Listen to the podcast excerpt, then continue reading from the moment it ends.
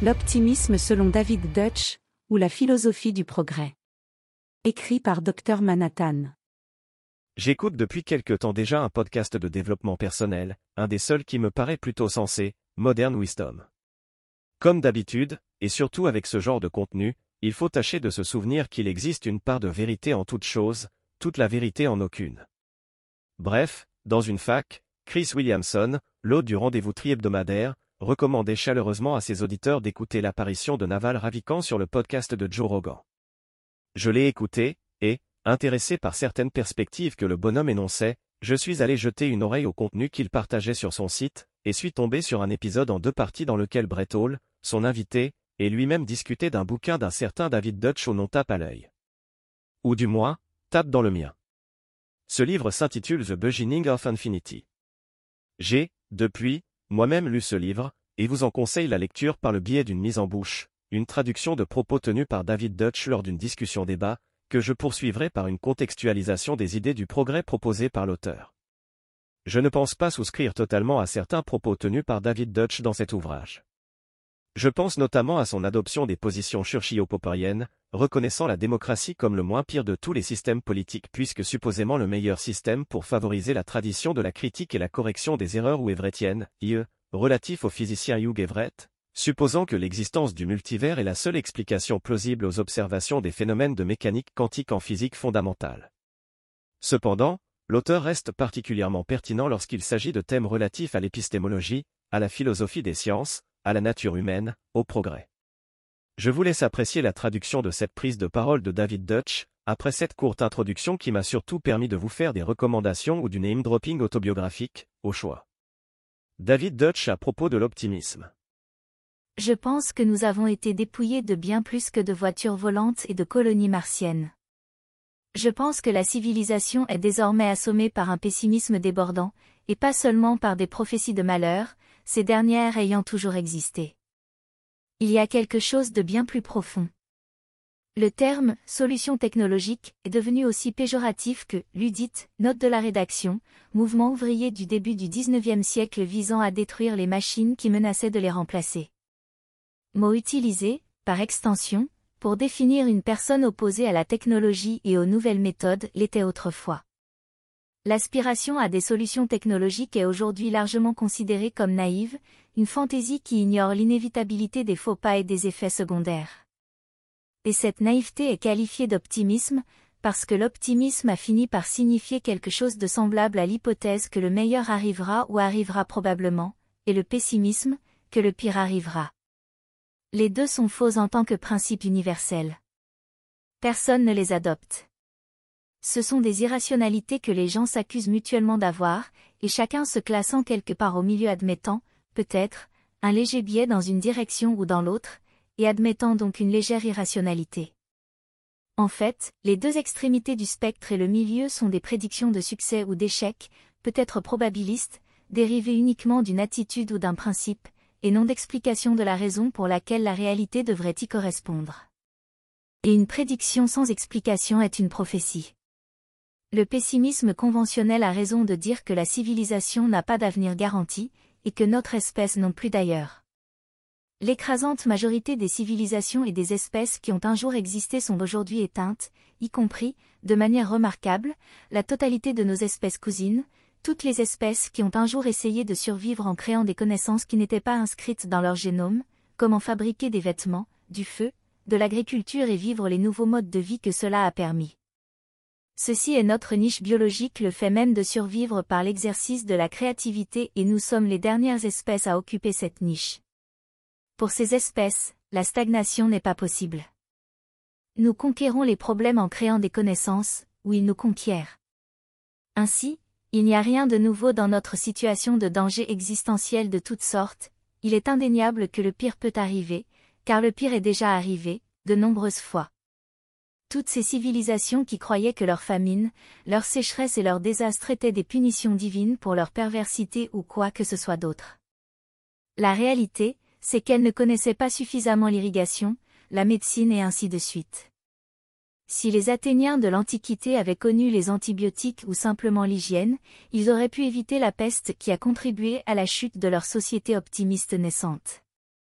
Et s'il l'avait fait, alors, comme Carl Sagan l'a spéculé, nous pourrions être parmi les étoiles, et la technologie serait en capacité de réguler des futilités telles que le climat planétaire aussi automatiquement qu'elle régule actuellement cette pièce. Nous savons que cela est possible en raison d'une dichotomie capitale qui découle directement du rejet du surnaturel, à savoir que toute transformation des systèmes physiques qui ne soit pas interdite par les lois de la physique est réalisable avec les connaissances appropriées.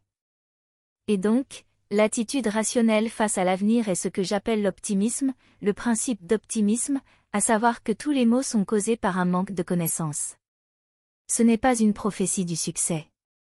C'est une explication de l'échec, si nous échouons à quoi que ce soit de physiquement possible, c'est à cause d'un savoir que nous n'avons pas réussi à créer. Certes, certains des dangers que nous prévoyons actuellement sont eux-mêmes des effets secondaires de la création de connaissances. Mais essayer de ralentir cela ne servira à rien. Parce que qu'est-ce qu'on ralentit? En 1900, personne n'aurait pu prévoir que la recherche en physique pure, sur les propriétés ésotériques de l'élément uranium, deviendrait en 50 ans la pièce maîtresse des peurs existentielles de chacun. Aucun autre demi-siècle plus tard, cette pièce maîtresse serait le dioxyde de carbone. Dans notre futur aussi, les plus grands dangers seraient inévitablement imprévus. Et le seul type de connaissance capable d'y faire face est la connaissance fondamentale des régularités universelles de la nature. Tout domaine de recherche fondamentale pourrait soudainement devenir essentiel à notre survie, la biologie, l'ingénierie, pendant la Seconde Guerre mondiale, les mathématiques pures l'étaient. Nous avons également besoin de savoir comment structurer des institutions humaines pour conserver cette capacité miraculeuse du maintien stable de la civilisation en cas de changement rapide, une tradition de la critique et de la correction des erreurs. Et nous avons besoin de richesse, c'est-à-dire de la capacité de déployer la technologie en pratique. Et il y a une dernière considération, le monde ne contient pas seulement des optimistes et des pessimistes et des utilisations judicieuses et non judicieuses de la technologie. Il contient aussi des ennemis de la civilisation. Et la connaissance est impartiale. Elle peut être utilisée pour le bien et le mal. Mais les ennemis de la civilisation ont tout nécessairement une chose en commun, ils ont tort. Et donc ils craignent la correction des erreurs et la vérité. C'est pourquoi ils résistent au changement dans leurs idées, ce qui les rend moins créatifs et plus lents à innover. Notre défense contre le danger existentiel que représentent les utilisations malveillantes de la technologie est donc la vitesse. Les bons doivent utiliser leur seul avantage, garder une longueur d'avance. Inévitabilité des problèmes. Dans The Beginning of Infinity, David Dutch affirme dans le chapitre 3, The Spark, que les problèmes sont inévitables, mais aussi et surtout qu'ils sont solubles, à condition de disposer des bonnes connaissances. Cette phrase est particulièrement pertinente dans l'analyse des discours des écologistes décroissants. En effet, ils sont les premiers à s'opposer à cette logique de la résolution successive de problèmes. Pour eux, toute résolution de problèmes qui en engendrerait de nouveaux, généralement moins graves, serait à proscrire puisque l'épuisement des ressources, au piétinement total de la nature par l'homme en résulterait et donc nous ne ferions que multiplier les chances qu'un problème plus grave n'advienne. Cette fuite en avant pourrait emmener les humains vers un cul-de-sac, un mur insurmontable qui causerait leur perte. Une bonne conscience écologique de notre espèce voudrait alors que nous concentrions nos efforts à éviter cette fuite en avant, en faisant donc abstraction, premièrement, des solutions futures qui nous permettraient d'éviter des problèmes futurs éventuels, et deuxièmement, arriver vers une forme de stase, une stabilité, une durabilité. Tout le style de vie présent de tous les êtres humains devrait impérativement ne pas être source de problèmes, alors même que les connaissances ne seront pas les mêmes au futur qu'au présent. Prenons l'exemple des émissions de gaz à effet de serre. Les écologistes occultent le fait que l'émission importante de gaz à effet de serre est la conséquence de solutions ayant permis la sortie de la pauvreté la plus importante de l'histoire de l'humanité, la société techno-industrielle. Plutôt que de proposer de résoudre les problèmes provoqués par la solution à un autre problème plus grave, ce qui est proposé, notamment avec la décroissance, serait de renoncer à la solution que nous y avons apportée. S'agissant de la résilience face aux catastrophes naturelles, ce qui fait la différence entre le Japon et Haïti pour les tremblements de terre ou entre les Pays-Bas et le Bangladesh pour la montée des zones réside que dans le répertoire des transformations de la matière dont ils disposent et qu'ils sont capables de déployer. David Dutch appelle cet ensemble de capacités richesse. Lorsque confronté à une situation, l'objectif à atteindre n'est pas de ne plus avoir de problèmes, mais tenter d'avoir des moindres problèmes. La promesse ou le principe du progrès n'est pas d'arriver à une situation dans laquelle nous, humains, n'aurions plus de problèmes, mais de constamment échanger un problème pour d'autres, préférables, ainsi que d'entretenir les institutions et la culture qui permettent de ne pas arrêter les processus qui sous-tendent le progrès, la science, la liberté d'expression et la propriété privée. Appliquées aux questions environnementales, ces prémices nous permettent de déterminer qu'il est préférable de vivre dans une société techno-industrielle qui engendre des problèmes, solubles, comme les conséquences du changement climatique, plutôt que de ne pas subir de réchauffement climatique et de vivre dans la frugalité, la stagnation et la vulnérabilité.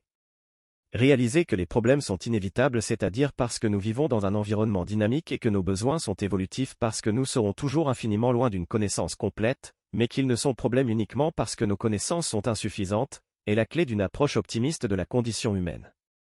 À la manière d'un stoïcien, il faut accepter que nous soyons constamment submergés de problèmes, si nous n'en avions pas, nous ne serions pas amenés à souhaiter échanger un état psychologique présent par un état psychologique futur préférable, c'est-à-dire, agir. À la manière d'un transhumaniste, il faut accepter cette fuite en avant permanente, parce qu'elle est notre seule capacité à résoudre les maux et générer de l'information. À la manière des deux, le seul moyen de vivre une vie sensée est alors d'être en capacité d'échanger des problèmes présents par des problèmes futurs moins graves. Le principe de l'optimisme. Par ailleurs, David Dutch introduit au chapitre 9 Optimisme un principe qui est au cœur de sa réflexion sur le progrès, répété dans le bref discours traduit plus tôt, et qui est peu ou prou la conséquence de cette réflexion autour des problèmes, de leur inévitabilité et de leur nature soluble. Ce bien nommé s'appelle le principe de l'optimisme et est formulé comme suit. Tous les maux sont causés par un manque de connaissances. David Dutch, The Beginning of Infinity. Ce principe ne paraît pas si systématique que cela au premier abord. On pourrait y confronter l'existence de personnes aux motivations strictement sadiques, qui prendraient du plaisir dans la contemplation de la souffrance des autres, ou au moins dans la démonstration et l'exercice de la force et de la domination sur les autres. Seulement, on pourrait par exemple imaginer que ces appétences soient soignables, qu'elles auraient pu être évitées en amont ou que des moyens de défense des victimes potentielles des individus malfaisants auraient pu exister. Ainsi, si les connaissances qui auraient permis de traiter la cause de ces maux dont ils se rendent responsables qui n'existent pas encore avaient existé, les maux dont ils sont la cause auraient pu être évités. Compte tenu de la créativité humaine et du fait que les problèmes sont solubles, le manque de connaissances peut ainsi être considéré comme la condition sine qua non des maux.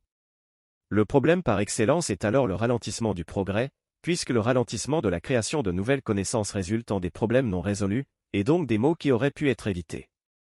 Un corollaire de cette proposition demeure. Sur le temps long, la société stagnante n'existe pas, puisque refuser les méthodes du progrès, c'est refuser de se donner les moyens de lutter contre des problèmes, et parfois les problèmes sont existentiels, et les mots, définitifs. In fine, si l'on se place à une échelle macroscopique, une société ne fait que progresser ou décliner. Petit aparté. Je pense que le principe d'optimisme est une heuristique utile pour appréhender les théories du complot, de la même manière que l'est le rasoir de Hanlon. Ne jamais attribuer à la malveillance ce que la bêtise suffit à expliquer. Robert J. Hanlon, Murphy's Law Book 2. Plus généralement, joindre le principe d'optimisme de David Dutch et le rasoir de Hanlon permet non seulement d'être optimiste dans la conception des capacités de l'humain à l'échelle de son espèce, mais aussi à l'échelle de l'individu. Supposer que son interlocuteur fait une erreur lorsque les conséquences de ses actes sont jugées mauvaises encourage à l'échange et la discussion, favorisant ainsi l'identification et la correction des erreurs et donc à l'émergence de solutions et d'améliorations en tout genre.